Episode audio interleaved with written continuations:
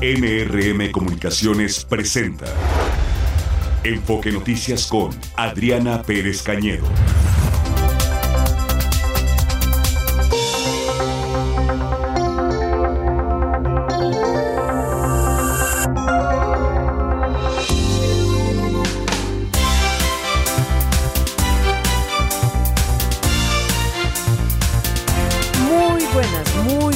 Tardes en este viernes 26 de enero.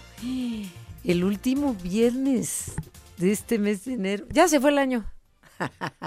no, no es cierto. Pues ya, sa- ¿sabías, este, Gastón Fentanes, buenas tardes, Hola, Adriana, buenas tardes. que el próximo 14 de febrero, Ajá. ya sabemos que el Día del Amor, que bla, bla, bla, es miércoles de ceniza. Ay, Dios. Ay Dios, ¿verdad? Se nos juntan las No, celebraciones. no, pues ya se fue el año, por eso. Sí, no, ya, ya, ya.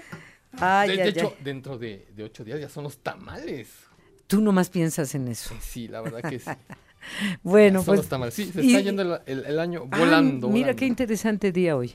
Exacto, Adriana. El Día de la Educación Ambiental. Exactamente, esta celebración tiene la finalidad de concientizarnos sobre la importancia de preservar y proteger el medio ambiente, así como incentivar a todos a que se participen en las iniciativas que están llevando los gobiernos y las iniciativas privadas a nivel mundial para conservarlo. Tomemos nota, pues. Hay mucha información. El presidente Andrés Manuel López Obrador anunció que en el paquete de reformas que presentará el 5 de febrero incluirá una para prohibir el consumo de drogas químicas como el fentanilo. Ya sabemos, no se ta- trata solo de prohibir, pues ¿por qué no también envía una iniciativa que se prohíba la violencia, verdad? Prohibir no es la solución, pero vamos a ver de, qué se puede hacer o qué, qué representaría, qué tan importante es eh, o qué tan importante puede ser este anuncio eh, sobre incluir en la Constitución prohibir el consumo de drogas químicas como el fentanilo. Y esta tarde en la comunidad de Conuas, municipio de Calakmul, Campeche, el presidente López Obrador inaugurará la primera gasolinera del bienestar. Habrá varias sucursales en lugares en donde los combustibles son caros. De por sí ya la gasolina está subsidiada. O sea, más subsidiada todavía. También vamos a ver este, este, este asunto.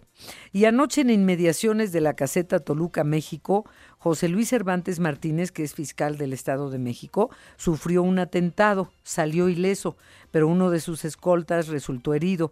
El agresor fue detenido, pero se busca a otro presunto responsable. Esta mañana se reunió en privado el fiscal con la gobernadora del Estado de México, Delfina Gómez, en el Palacio de Gobierno de Toluca. El gobierno de Guerrero informó que va a denunciar ante la Procuraduría de la Defensa del Menor a quienes armaron a los menores de edad en la comunidad de Ayahualtempa. ¡Qué barbaridad! ¡Qué cinismo! Ayer lo declaró eh, es, eh, el, el secretario de gobierno del Estado. Es el propio secretario de gobierno que con un enorme cinismo va a denunciar a quienes armaron a los niños. Estamos hablando que es el secretario de gobierno, por Dios. ¿Por qué no empiezan por hacer su trabajo? No les están dando rifles de juguete, les están dando rifles de verdad por la incapacidad del propio secretario de gobierno, que es el encargado de la seguridad del estado de Guerrero. No, no, no, no, qué cosas vemos todos los días, pero esta no, no, no tiene límite. No tiene límite que se indigne el secretario de gobierno de Guerrero porque les dan armas a los niños para defenderse. No, no, ni tantita vergüenza, pues, ni tantita vergüenza. Se llama, para que nunca se nos olvide, Ludwig Marcial Reynoso Núñez. Es cierto, es totalmente reprobable. Lo vimos ayer aquí. Es reprobable que le den armas a los niños y adolescentes para que se defiendan en su casa, en su comunidad, en, la, en las zonas alejadas, las, eh, las olvidadas de la mano de Dios, pues, que hay muchas en Guerrero, si en las mismas ciudades grandes como Tasco, ya ya es el cuarto día en paro de los transportistas, eh, es reprobable, sin duda, pero que los vaya a denunciar. Ya, ya, lo, ya, lo anunció ayer ante la Procuraduría de la Defensa del Menor. No, no, no. El propio. No, cuando lo escuché dije: no, no es cierto. No es 28 de diciembre, no es el Día de los Inocentes. Ya pasó. Vamos a escuchar cómo, cómo dijo esta barbaridad el responsable de la seguridad interna de Guerrero. Nosotros vamos a presentar las denuncias correspondientes. Nadie puede, nadie puede atentar contra los derechos de los niños. No se puede hacer eso. Armar a los niños no es una estrategia adecuada. A mí me parece que estas personas que han optado por, por tomar esta estrategia están equivocados. Nosotros haremos las denuncias correspondientes y se tendrán que tomar las medidas. Se están violentando los derechos de la niñez.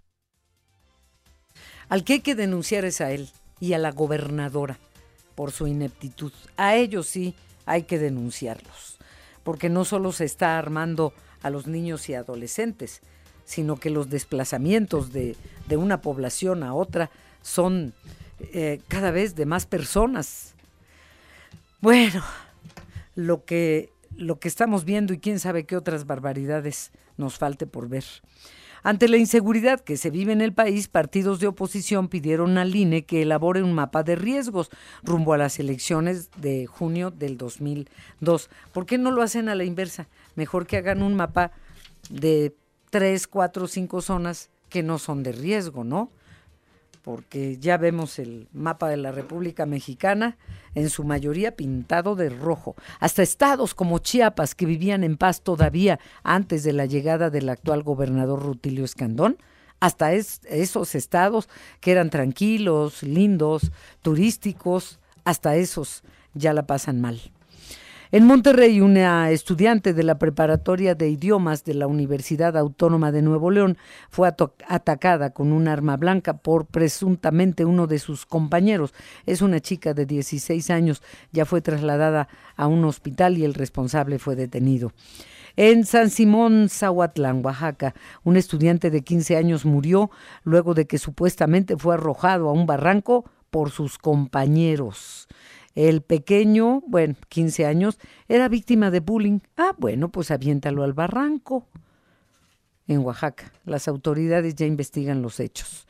Este viernes el Comité de Moléculas Nuevas de otra cosa que es que eh, el, el Comité de Moléculas Nuevas de COFEPRIS va a evaluar el uso de emergencia de la vacuna Patria contra COVID.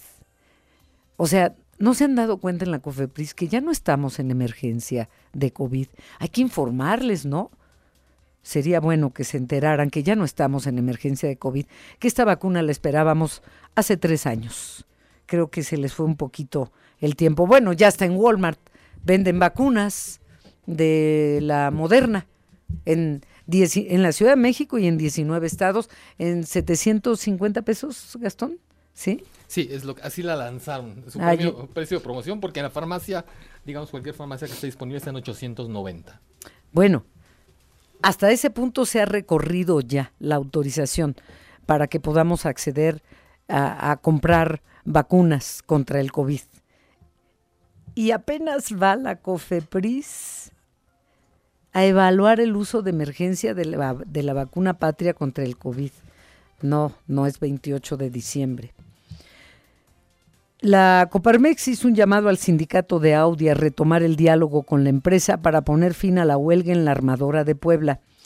Esta mañana recibimos una visita de, en la cabina, la recibió Mario González y tuvimos oportunidad después de, de conversar con Clara Brugada, precandidata a la jefatura del gobierno de la Ciudad de México por la coalición Sigamos Haciendo Historia. Fue una rica e importante conversación que está en la página de enfoquenoticias.com.mx. Entre otras cosas, ella cuando le pregunta a Mario, pues sobre...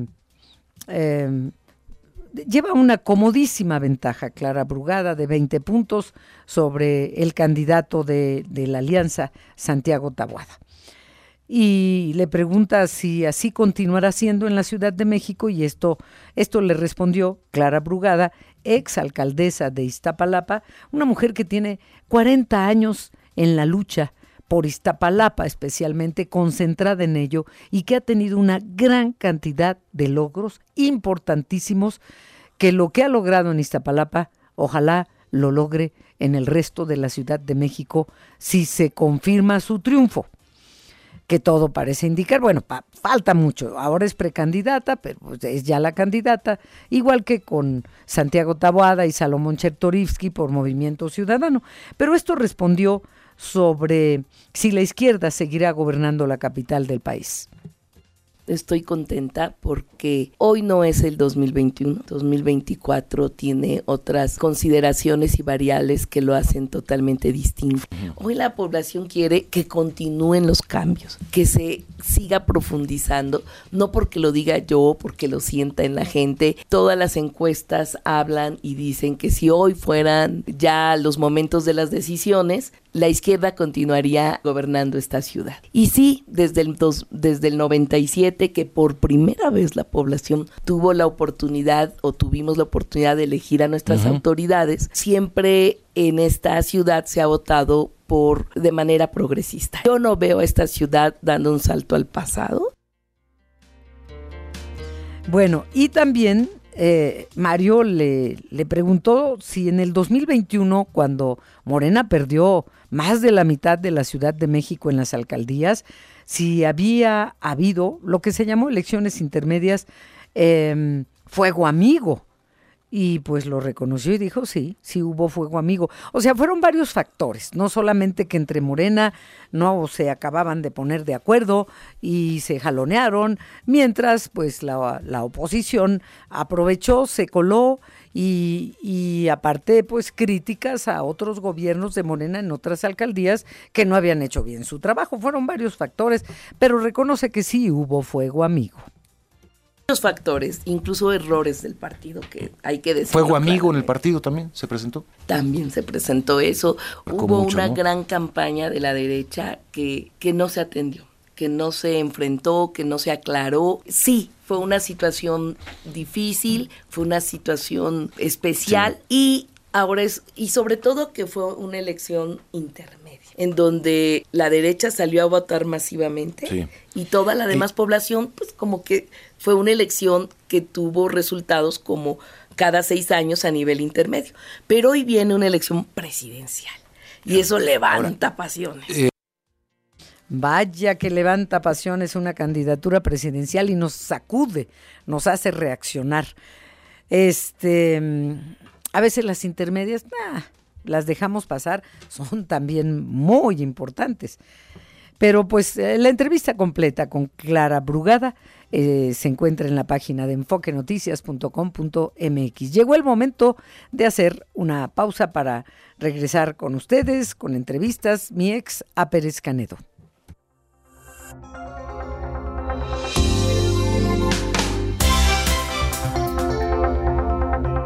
Janet, nuestra corresponsal en Guerrero, le decía a nuestro auditorio ver, ver para creer, escuchar para creer que el responsable de la seguridad interna en el estado de Guerrero eh, vaya a denunciar a quienes dieron armas a los menores de edad en esa comunidad, de lo que hablábamos ayer en ese, en ese municipio. Se nos acaba de cortar la, la llamada.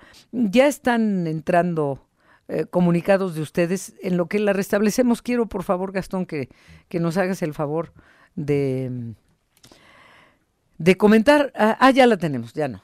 Ya no. La cosa es aprovechar el tiempo. Además, hoy es día de la agenda de fin de semana y hay boletos, ¿verdad? Para mañana. Una función en el Teatro de la Ciudad. Ya verán de qué se trata. Eh, bueno, ya vamos contigo, Janet. Les decía al auditorio que es el colmo que el encargado de la seguridad en Guerrero se indigne. Claro que nos indignamos de eh, que le den a los niños armas de fuego para defenderse. Pero es que el señor y su gobernadora no hacen su trabajo. A ver, Janet Castillo, vamos contigo, por favor. ¿Qué tal, Adriana Victorio? Buenas tardes. Bueno, pues después de esta situación que ya desde ayer habíamos comentado de que están armando y adiestrando a los a 20 niños de la comunidad Ayahualtempa, que es en el municipio de Joaquín de Herrera, eh, pues ahora el gobierno del estado a través de de lo que es la Secretaría de Gobierno, pues van a iniciar una denuncia en contra pues de, quien resulte responsable por armar o presionar y obligar a estos menores de edad que se encuentran eh, pues en esta comunidad y que pues desde el pasado lunes eh, realizaron este acto protocolario en pues enfrente de todo lo que es la comunidad indígena, esta comunidad náhuatl que se ubica en esta parte del estado y que ahora pues el director de gobernación Francisco Rodríguez Cisneros ofreció pues una entrevista en la que habla de que pues están obligados eh, están obligando a estos menores a que sean armados, pero además pues este están violando también sus derechos. Él menciona que no hay justificación por parte de las autoridades comunitarias, que son las policías comunitarias, en hacer este tipo de actos porque ha habido presencia policíaca en este lugar, en esta zona, desde que se eh, inició una búsqueda por una familia que también ya lo habíamos mencionado en enfoque, una familia de cuatro integrantes que fue privada de su libertad al parecer por un grupo armado. Resulta que, bueno, hay una presión política por parte de las policías comunitarias hacia las autoridades de los tres niveles de gobierno. Sin embargo, desde el primer momento que se denunció que se habían desaparecido estas personas que son familiares de los líderes de las policías comunitarias, pues están tratando de presionar con estos, con estos actos eh, y armando a estos menores para la búsqueda de los familiares de estos dos líderes de las policías comunitarias y bueno, ahora se está realizando o se está presentando una situación política en la zona cuando este funcionario, el director de gobernación, Francisco Rodríguez, él asegura que hay presencia policíaca, que además eh, pues hay una base de operaciones ahí y que se están haciendo rondines y constantes operativos para poder localizar a estas cuatro personas o estas cuatro integrantes de una familia, que es el esposo la esposa, sus dos hijos, que no han aparecido desde el pasado 20 de enero, que fue cuando se presentó la denuncia. Dice que también la Fiscalía está presente y que además pues se han llevado a cabo diferentes acciones eh, no solamente en materia de seguridad, sino también en materia de bienestar social para las comunidades de, ese de ese municipio que es José Joaquín de Herrera. Es parte de lo que dijo en la entrevista y bueno, vamos a esperar eh, pues los resultados y también la postura por parte de la policía comunitaria con relación a estas declaraciones que acaba de dar el director de Gobernación Francisco Rodríguez, porque él dice que no hay justificación de que estén obligando a los niños de que se estén armando. Dice que ya han hablado incluso hasta con los maestros de la zona, que los maestros incluso los han separado a estos menores para que no los utilicen a que pues sean adiestrados o que sean armados o se les entregue un arma. Así está la situación aquí en el estado de Guerrero, Adriana Auditorio. Gracias, Janet Castillo. Buenas tardes. Buenas tardes. Eh, vamos ahora al Estado de México con Eulalio Victoria. a la información del fiscal del Estado de México, José Luis Cervantes Martínez, que les decía sufrió un ataque a balazos anoche cerca de la caseta Toluca, México. Él resultó ileso, uno de sus guardaespaldas mm, resultó herido. Y claro, la pregunta es quién y por qué quiere desaparecer a este hombre que fue elegido de manera unánime por el Congreso del Estado de México para un periodo de nueve años. Eh, hubo una terna que fue propuesta por el ex gobernador Alfredo del Mazo, en la que estaba José Luis Cervantes, y él fue elegido de manera unánime.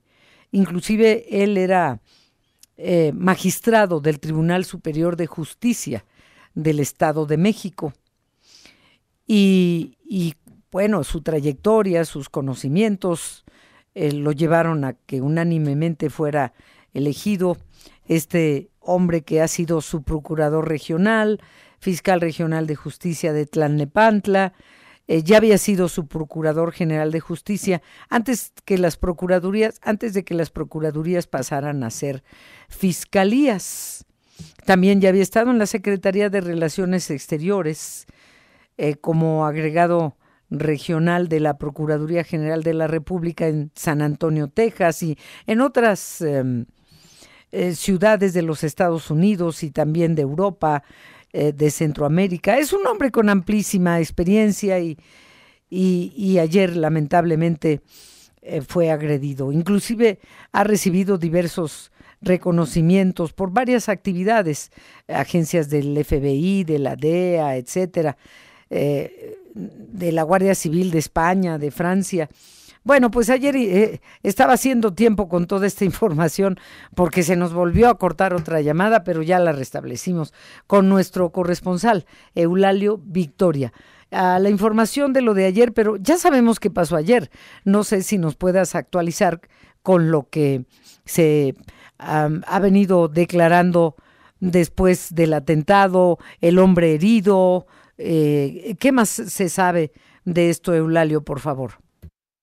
Sí, Adriana, buena tarde. Sí, te comento que hoy el fiscal, eh, pues llevó a cabo, el, fiscal José Luis Cervantes llevó a cabo sus actividades de manera normal. De hecho, llegó muy temprano a una reunión con la gobernadora Delfina Gómez Álvarez para reanudar el trabajo eh, de, la fiscalía y del gobierno, porque eh, todos los días hacen mesas de seguridad en varios municipios. Entonces, se podría decir que llegó sin ningún contratiempo y empezó a trabajar. Y con respecto al, guardia de seguridad que, estaba, eh, que resultó herido durante el atentado de ayer en la tarde, eh, no han dado información, pero resulta que han comentado que, que, está fuera de peligro, que está en tratamiento, pero no lo han dado de alta, pero hasta el momento no han, no han dicho cuál es su condición.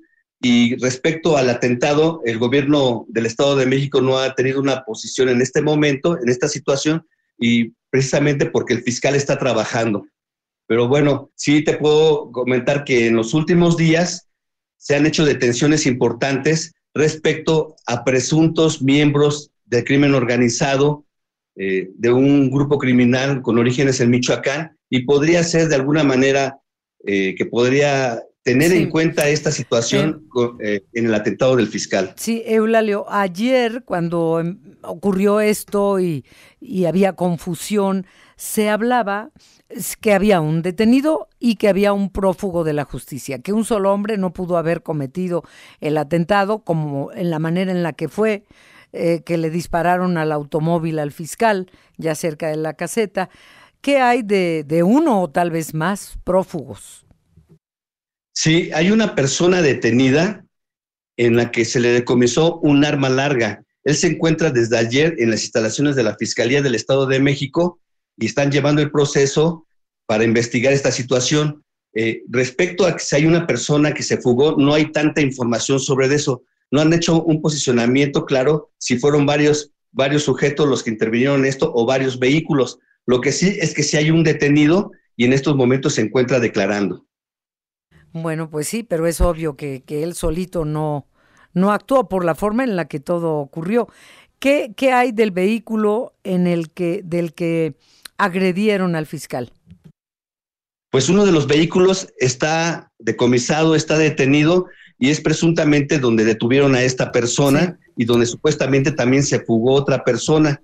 Pero eh, de la participación de otros vehículos, hasta el momento la fiscalía no ha dado un posicionamiento, sí. pero sí, el lugar donde fue fue una autopista eh, eh, casi llegando a la caseta de la venta en los límites de la Ciudad de México, en, la alcaldía de Coajimalpa. Sí, él eh, venía para la Ciudad de México, aquí cerca, pues. Exactamente, iba para allá en un convoy y fue cercano ya a la caseta de cobro donde se suscitó este pues este ataque. Claro, es que es obvio que conforme vas llegando a la caseta se disminuye la velocidad. Pero a ver, entonces, eh, disparan al automóvil del fiscal. Eh, alguien manejaba, eh, alguien disparaba y lo que se hablaba también es pues de la posibilidad de que no fuera un automóvil solamente donde detuvieron al presunto responsable, sino un auto, otro automóvil también. Entonces, bueno, pues no sabemos nada nuevo más que seguimos con lo mismo de ayer entonces. Sí, principalmente estamos esperando a que emitan información respecto a esta situación, pero bueno, las autoridades finalmente señalan que eh, y se vio en la mañana que el fiscal está en, buen estado, no tuvo ninguna lesión ni nada, salvo uno de, el, susto nada se lo quita. No, no, no. No, y el temor ya de, de, pues lo intentaron, no lo lograron, ¿no? Este, pues Eulalio, te agradecemos tu reporte. Nos dijiste, estamos esperando un reporte, pero se anunció alguna hora, en algún momento, o nada más saber cuándo avisan? Sí, no, hasta el momento no han dicho si se va a realizar alguna rueda de prensa, pero por lo regular este, se emiten comunicados, el gobierno estatal lo que hace, pero hasta el momento ni el fiscal ni el gobierno del estado ha, ha, dicho si, si va a ser alguna rueda de prensa o va a tener un posicionamiento. Pues ya tener un detenido, si es que él formaba parte de esta agresión al fiscal, es muy importante. Tendrá que hablar ese detenido. Exacto. Eulalio, pues muchas gracias por tu reporte del Estado de México. Buenas tardes. Buenas tardes, Adriana. Buenas tardes. Es momento de hacer una pausa porque más adelante tendré una entrevista con un experto en prevención de adicciones, por lo que anunció el presidente López Obrador de una reforma a la Constitución para la prohibición de drogas sintéticas. Eh, ya sabemos que prohíbanle algo a un niño, a un adolescente, prohíbanle algo. Y pues no, prohibir no es la solución. Pero vamos a ver con un experto en prevención de adicciones. Después de la pausa y las finanzas y ustedes en mi ex a Pérez Cañedo, que ya se han acumulado varias, que comentaremos dentro de unos instantes.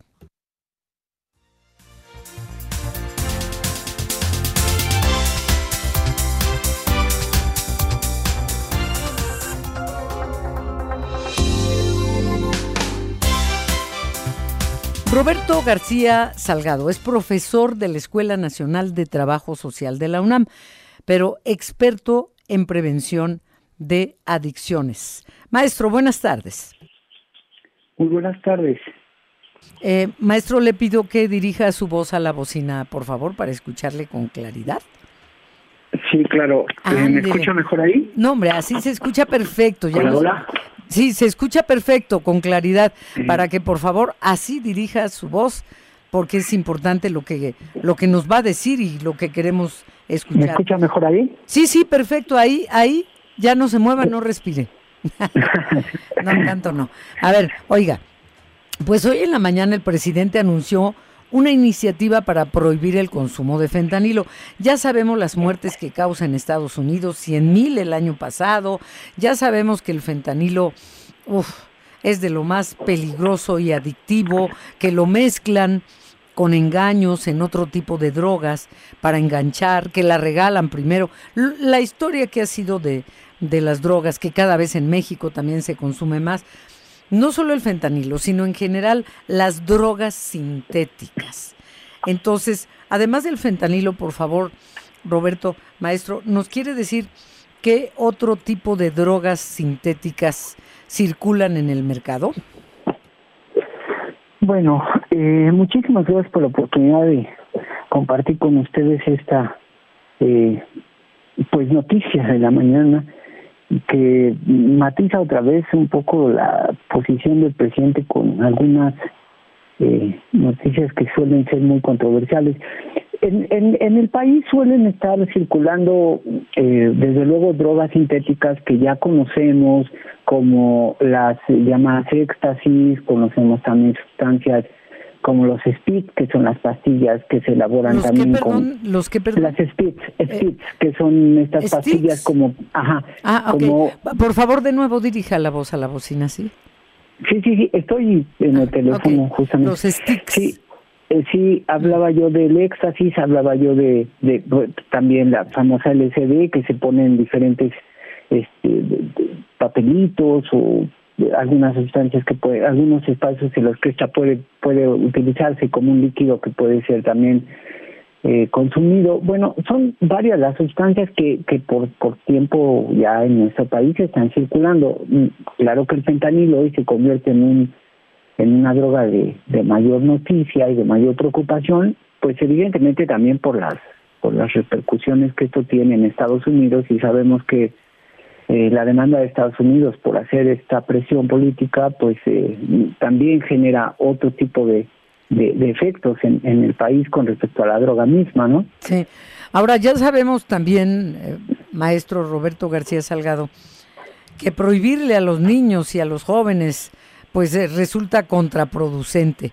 Y la intención del presidente, el anuncio eh, de esta iniciativa es eh, como parte de las reformas a la Constitución que muchas otras, él mismo sabe, como, igual que esta, pues no van a prosperar, pero sirve prohibir en, un, en la Constitución la producción de drogas sintéticas, ¿serviría de algo? Mire, es importante plantearlo de forma muy tajante, quizá por la experiencia que ya tenemos desde junio de 1971 con la declaración de la guerra contra las drogas que hace Nixon y que abre todo este panorama prohibitivo en el mundo, que esa estrategia no ha funcionado. Que llevar a cabo que llevar a cabo reformas constitucionales prohibitivas lo que hace simplemente es que a todo a todo espacio de prohibición se genera un espacio de transgresión. O todo lo que se prohíbe se transgrede.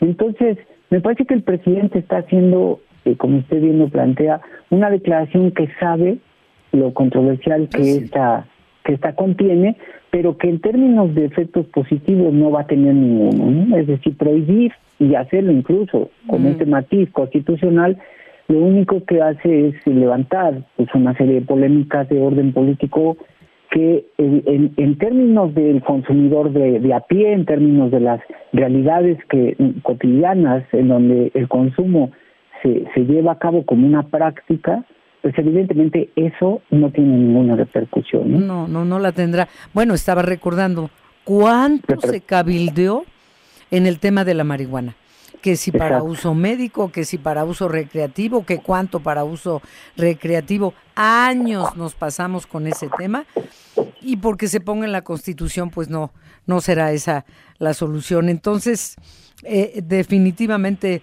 pues sonó rimbombante en la mañanera, pero no es esa la forma en la que debemos trabajar como mexicanos todos, como sociedad también para la prevención de las adicciones. Pues Roberto García Salgado le agradecemos mucho su tiempo como profesor de la Escuela Nacional de Trabajo Social de la UNAM y experto en prevención de adicciones. Nos queda claro, pero queríamos que un experto como usted pues eh, nos confirmara lo que lo que estamos viendo que es una realidad. Gracias. Gracias, maestro. Yo le aprecio mucho la consideración. Hasta luego. Hasta luego. Muy buenas tardes. Lo que habría que prohibir es la ineptitud, ¿no? Habría que prohibir la, la ineptitud, así de directo, como lo dijo en la mañana el presidente López Obrador. Una de las iniciativas que voy a enviar es prohibir el consumo de drogas químicas como el fentanilo. Así de directo, así lo dijo. Y otros asuntos, no sé a qué se referiría con otros asuntos, tal vez los negocios que hay atrás de todo esto, otros asuntos relacionados con la drogadicción. Bueno, vamos a una pausa.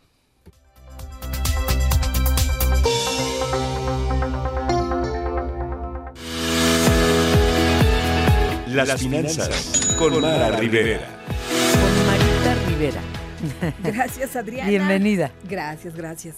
Auditorio de Enfoque Noticias. Bueno, pues a propósito de que ha habido buenos indicadores en Estados Unidos, su propio crecimiento económico, incluso decisiones de política monetaria en Europa, en Estados Unidos y probablemente en México, pues tenemos ahora que el INEGI reporta mm, dos meses a la alza en el valor de las exportaciones. Uno de los principales motores de la economía explica, eh, pues presentan un retroceso del 0.1% en diciembre del 2023 respecto al mismo periodo del año anterior Así que bueno, pues la importancia de este indicador, pues solamente comentar que radica en que el 83.35% eh, de las exportaciones no petroleras de México tuvieron su destino final Estados Unidos. De ahí que bueno, pues hoy el, la advertencia, la recomendación que hacen eh, empresas expertas en este sector es aprovechar el nearshoring. Y de eso nos va a platicar ahora Ernesto Gloria. Te saludo, Ernesto. Igualmente, Mara, muy buenas tardes, auditorio de Enfoque Noticias. Para capitalizar efectivamente las bondades señaladas a esta relocalización de cadenas de suministro a nuestro país, es necesario profesionalizar a las empresas, empezando por otorgarles a los colaboradores mejor capacitación. Así lo afirmó María Luisa Flores de León. Ella es presidenta de la Alianza para la Educación Superior Alpes, quien fue entrevistada en la Universidad Latinoamericana por Enfoque Noticias en el marco de la firma de un convenio con el consorcio Michoacán De Instituciones Educativas, mismo que busca beneficiar a las universidades de Colima, Jalisco, Michoacán y Nayarit. Vamos a escucharla. Si la academia no prepara a los jóvenes y no tiene esa capacitación tanto profesional como en lo personal, no vamos a poder hacerlo. Todo el nearshoring no se puede acomodar si no tenemos personal preparado, empresas preparadas, desde la menor en la cadena de logística hasta la que llega y se instala en cualquier lado de nuestro país. El objetivo del convenio Mara es llegar a Latinoamérica y el Caribe para aumentar las acreditaciones en calidad educativa, mejora continua de las instituciones y el aprovechamiento en favor de los jóvenes. El convenio buscaría beneficiar a cerca de 650 mil alumnos de nuestro país de escuelas privadas y públicas, pero también más allá de nuestras fronteras, lo que podría llegar hasta 5 millones de alumnos en la región. Cuestionada de las propuestas de desaparición de organismos autónomos, señaló que la educación pasó ya por ese proceso cuando se modificó el entonces INE, el Instituto Nacional para la Evaluación de la Educación, y su transformación al MEJUREDU, la Comisión Nacional para la Mejora Continua de la Educación. Señaló que es una pena que se destruyan las instituciones que le dan fortaleza al país. Vamos a escucharla. Creo que no puede beneficiar del todo a todo lo que es el alumnado, porque creo fielmente que todo este tipo de pruebas, todo este tipo de certificaciones y todo este tipo de organismos que ayudan a ver cuál es el grado en el que nosotros estamos y cuáles son nuestras debilidades y nuestras fortalezas para mejorarlas. Para mí fue un poco de tristeza el ver y notar y eso nos dio un compromiso más fuerte a las instituciones particulares para poder redoblar esos esfuerzos y seguir ese plan de trabajo que venían desarrollando estos organismos dijo que como ciudadanos y sociedad civil se tiene que tomar responsabilidad de esto y demandar un diálogo para que se planteen los pros y los contras de estas propuestas, sobre todo en beneficio de la sociedad. Mara, pues ahí es la información que les tengo. Muchas gracias, Ernesto. Y Buenas pues tardes.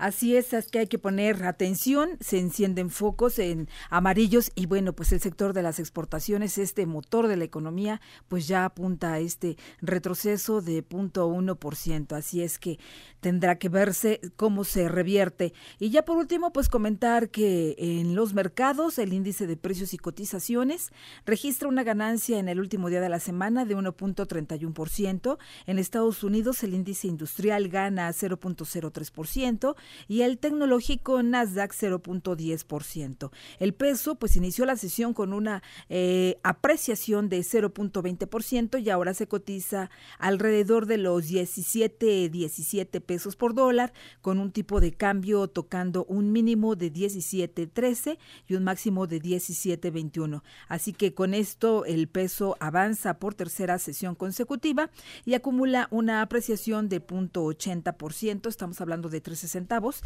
la apreciación pues se debe principalmente al debilitamiento del dólar. Pues hasta aquí los, los números, Adriana, lo que te tengo en el último día de la semana. Muchísimas gracias, Mara. Buenas tardes y hasta el lunes. Buenas tardes y hasta el lunes con reporte de la mañanera porque ya vendrá Martín Carmona. Sí, cierto. Bueno, tú no dejas de estar de todas maneras presente en la mañanera. Exactamente. Gracias y buenas tardes. Buenas tardes. ¿Qué nos dice nuestro amado auditorio? Hugo Sorneo dice, si aprobaran la ineptitud, estaríamos libres de funcionarios federales, estatales y municipales. Y aparte Hugo eh, agrega, dice el secretario de gobierno de Guerrero, por dignidad debería renunciar por este no hacer bien su trabajo, pero la realidad es que en el país ningún funcionario de gobierno de diferentes niveles, federal, estatal o municipal, tiene dignidad para aceptar que es un mediocre. Exactamente, tienes toda la razón, Hugo. Por dignidad debería renunciar. ¿Sabrá qué es eso? No, no, no, es que ay, Hugo, tienes razón. ¿Qué más? Raúl Guerra pregunta que si sabemos a qué hora va a ser el evento de mañana, sábado, de Xochitl Galvez es un nombramiento como candidata de la coalición en el CEL del PAN. Dice Raúl Guerra, la verdad no. No, no. Estaba buscando ahorita. Sí, lo estamos buscando, Raúl, pero no. No encontré un horario. Por su parte, Independencia y Juliana no, les gusta mucho Clara Brugada, aparentemente viven en Iztapalapa. Y no, aparentemente dice Juliana, ¿no? Sí, Al menos en mi colonia, soy de, de Iztapalapa. Sí. Tiene problemas con la, con la policía y, el tráfico de, drogas. No estoy justificando cuando hice el comentario que hice, no, no, no. Pero son dos millones de habitantes. Y bueno, dos millones de habitantes, eh, tener satisfechos a dos millones de habitantes eh, no es posible. Eh, miren, en el país somos ya casi 130 y, y bien divididos que estamos, no solo en cuanto a quién nos gobierna, sino, sino a lo que se hace o se deja de, de hacer, Juliana. Pues eh, en las urnas tendremos la última palabra todos los habitantes de la Ciudad de México. Lo que sí está claro es que lleva una buena ventaja respecto a su siguiente contrincante, que es eh, Santiago, Taboada. Santiago Taboada, de la alianza PRI-PAN-PRD, y luego sigue Salomón Chertorivsky, muy, muy lejos, 6.6%. Pues las encuestas, digo, las, las, sí, las encuestas varían mucho, varían mucho, pero es que esto apenas también va a empezar, ¿eh? Va a empezar apenas porque ahorita, aunque den entrevistas, no pueden hablar de lo que del plan que tienen si llegaran a si llegaran a gobernar la Ciudad de México. Eh, vamos a ver qué pasa más adelante. Todavía falta mucho. ¿Qué más? Aurora Andrade pregunta, ¿saben qué está ocurriendo con el servicio Teams? Uno que da Microsoft, este servicio lo da Microsoft. Algunos lo seguimos usando y noto que los mensajes llegan con retraso, se repiten una y otra vez y no está enviando imágenes. Saludos a todos. Mm, pues este, no sabíamos de esta cosa. No, pues, ¿Qué es eso? Gracias, ahora nos venimos enterando que hay un servicio que se llama Teams, Teams que lo da Microsoft, no lo utilizamos. Y suena igual por lo que investigaste. Dijimos, ¿qué es eso? ¿Qué es eso, Teams? Eh, ¿Qué es Teams? eh, es como, como Whats, ¿no? Como, X. Mensajería. Como, no, como Whats. Sí, Yo creo que sí, se puede asemejar a un servicio de mensajería, eh, videos y todo, comunicarse con los demás. La verdad, una, disculpa, no tenemos ni idea. Enfoque Noticias, al cuidado de su salud. Miren, vamos a cambiar de tema porque hay una investigación, como muchas que se hacen en la UNAM, muy, muy, muy, pero muy importante. Y una de las investigadoras está con nosotros hoy en la línea telefónica, la doctora Eda Lidia Chiuto Conde. Es investigadora del Instituto de Investigaciones Biomédicas de la UNAM, maestría y doctorado en investigación biomédica básica, ahí mismo en la UNAM, y bioquímica por la Universidad Nacional de Rosario, Argentina. No, no, no, ya no le sigo, mejor que nos diga de qué se trata ese desarrollo que hicieron en la UNAM de una molécula contra el cáncer de mama que reduce tumores y la posibilidad de metástasis del cáncer de mama. Esto, wow, suena grandioso. Hola, doctora Eda Chiuto Conde, buenas tardes. Muy buenas tardes, Adriana. Muchas gracias por la invitación. Al contrario, pues uno le la molécula GK1 es inocua, reduce tumores y metástasis del cáncer de mama. ¿Qué son las moléculas? Ahora sí que casi como en la escuela, pero ¿qué, eh, ¿por qué una molécula puede tener ese poder? ¿Y qué es esta molécula G de gato K de kilo 1? Por favor, doctora. Sí, claro, gracias. Bueno, esta es una es un pedazo, es una una parte de una molécula mucho más grande, de una proteína más grande, y esta proteína, este pedacito de la proteína, eh, es al que le hemos encontrado la actividad antitumoral.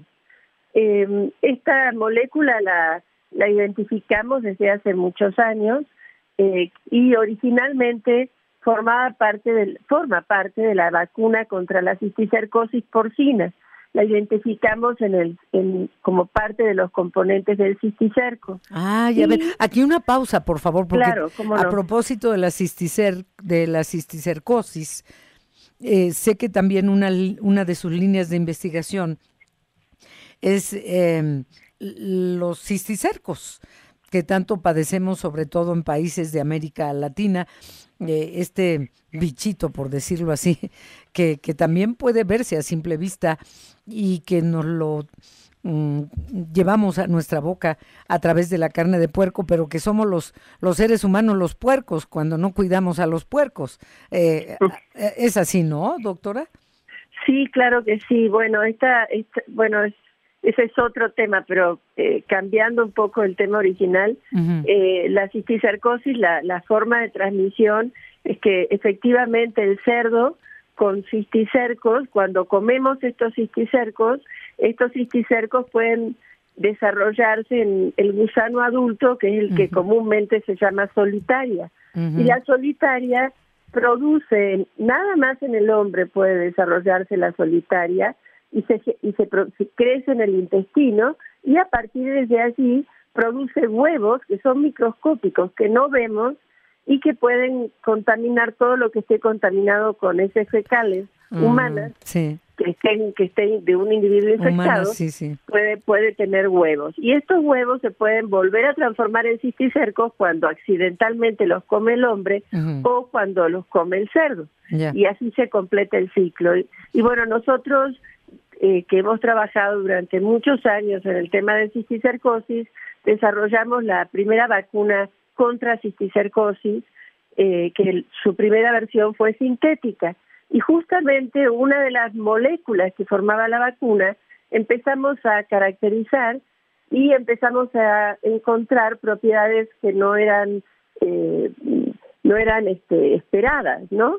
Una molécula, un componente muy pequeño que, que, a priori no pensaría, no, no se esperaba que pudiera potenciar la respuesta inmune, resulta que sí potencia la respuesta inmune contra otros antígenos, contra otras vacunas, no solamente contra cisticercosis.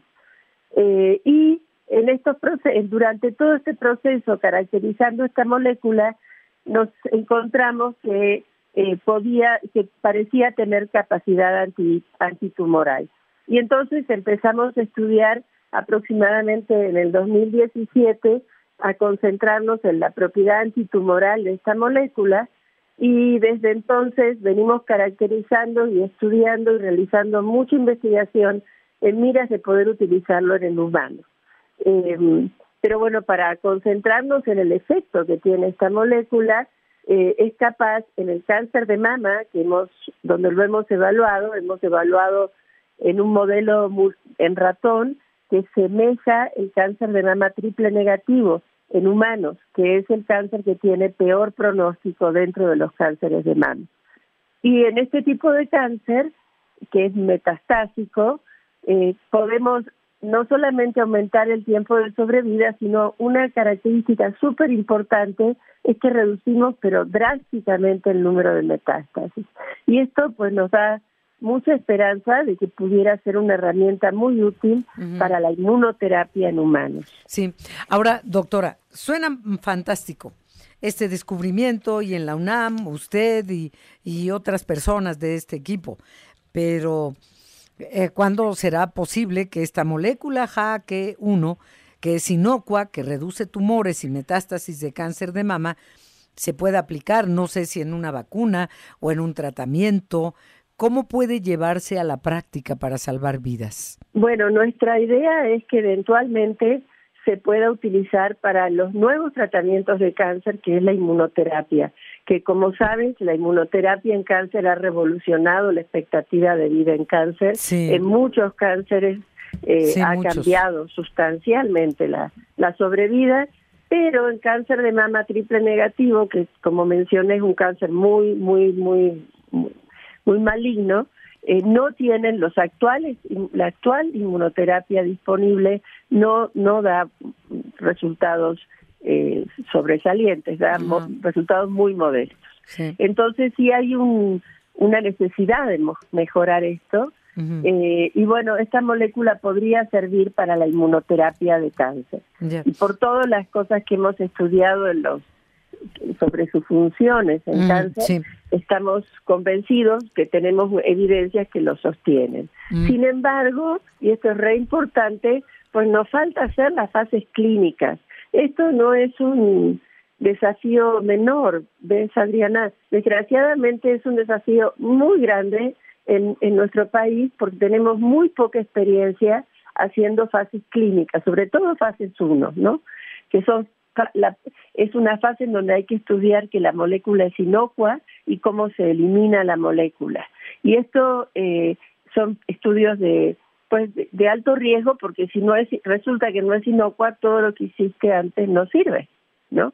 Entonces en general los laboratorios no no eh, no se suman a este tipo de esfuerzos hasta que se haya demostrado la efectividad y la inocuidad de las moléculas. Doctora, ¿nos, nos puede, digo, aprovechando que la tenemos hoy aquí, es un privilegio y le agradecemos mucho, doctora Eda Chuto Conde, eh, ¿cuál es la diferencia en el tratamiento de quimioterapia, el clásico, y luego pues surgió la inmunoterapia? que no se aplica en cualquier lugar tampoco. No está en el sector público que yo sepa aún. Eh, o si usted sabe que ya esté, pues qué bueno, porque, porque ha dado esperanzas y es eh, menos o, o, tal vez nada en, en algunos casos agresivo a diferencia para el cuerpo humano a diferencia de la quimioterapia que llega y que ataca indiscriminadamente lo bueno y lo malo. ¿Cuál es la diferencia? Sí, mira, la quimioterapia son drogas que eh, matan, eh, dañan células que se están dividiendo excesivamente. En este proceso de división excesiva también mata otras células. Por, ejemplo, las células del sistema inmune se dividen eh, con una enorme capacidad de división porque tienen que aumentar las moléculas que pueden defendernos contra contra una vacuna, por ejemplo, ¿no? Eh, o contra un patógeno, contra una infección, contra un mismo tumor, ¿no? Entonces, los quimioterapéuticos matan las células tumorales, pero también matan las células normales, por ejemplo, muchas células del sistema inmune. Por eso los pacientes que están recibiendo quimioterapia pues son, son más susceptibles a infecciones y a complicaciones de este tipo, ¿no? eh, en cambio, en la inmunoterapia lo que hace es modular la inmunidad en contra del tumor. Ese es la, el, el, blanco fundamental, ¿no? Claro, en, el, en esto de modular la inmunidad en contra del tumor, también cambia un poco el equilibrio inmunológico y sí tienen algunos efectos colaterales, eh, no tan graves, no tan severos como los de quimioterapia, pero sí pueden generar algunos efectos colaterales. Sin embargo, los beneficios pueden ser enormes. Y lo que, eh, lo que hace la, inmunoterapia, eh, resulta que hay muchos tumores en los que el propio tumor reprime, eh, apaga la inmunidad en contra de sí mismo. ¿Para qué? Para poder crecer con mayor libertad, ¿no? Con menos dificultades. Entonces, eh, actualmente lo que se hace es favorecer la inmunidad a través de muchos mecanismos. Los resultados más espectaculares están obteniéndose utilizando anticuerpos monoclonales para revertir la, la depresión de la inmunidad que el propio tumor induce. No sé si, ah, soy clara. No, hombre, clarísima, de verdad, muy, muy didáctico para quienes no tenemos los conocimientos de usted como investigadora del Instituto de Investigaciones Biomédicas de la UNAM, eh, doctora. De verdad ha sido un placer y, y que esto eh, prospere prospere, el desarrollo de esta molécula contra el cáncer de mama eh, sea una realidad, pero, pero ya, lo sabe usted, sabe usted la importancia. Sí, no, no, nosotros estamos trabajando con todo el empeño y con todo el esfuerzo que podemos porque nos damos cuenta de la importancia que tiene esto de poder llegar a corto plazo a poder usarse, ¿no? Eh, y, y bueno, es una cosa que nos sensibiliza mucho de que, que por ejemplo, después de pláticas y de dar a difusión todos estos desarrollos, tenemos un montón de gente que nos escribe que, que quiere participar y que está enferma. Y bueno, esto eh, claro que es una presión muy fuerte, ¿no? Para poder lograr que esto salga, sí. que llegue a término, ¿no? Sí, porque se tiene que probar en humanos y después ver si se se, se hace el siguiente paso. Pues doctora, muchísimas gracias, enorme placer, gracias y por no solo por la entrevista, sino por su trabajo y el, el del resto del equipo. Bueno, pues muchísimas gracias por la invitación y quiero eh, aprovechar a, agradecer tanto a la universidad como a CONACYT que ha venido apoyando sistemáticamente y muy importantemente este desarrollo y esperemos poder lograr esto, llevarlo a término a la brevedad. Muchas gracias, Adriana. A usted, doctora Eda Chiuto Conde. Gracias, buenas tardes. Buenas tardes.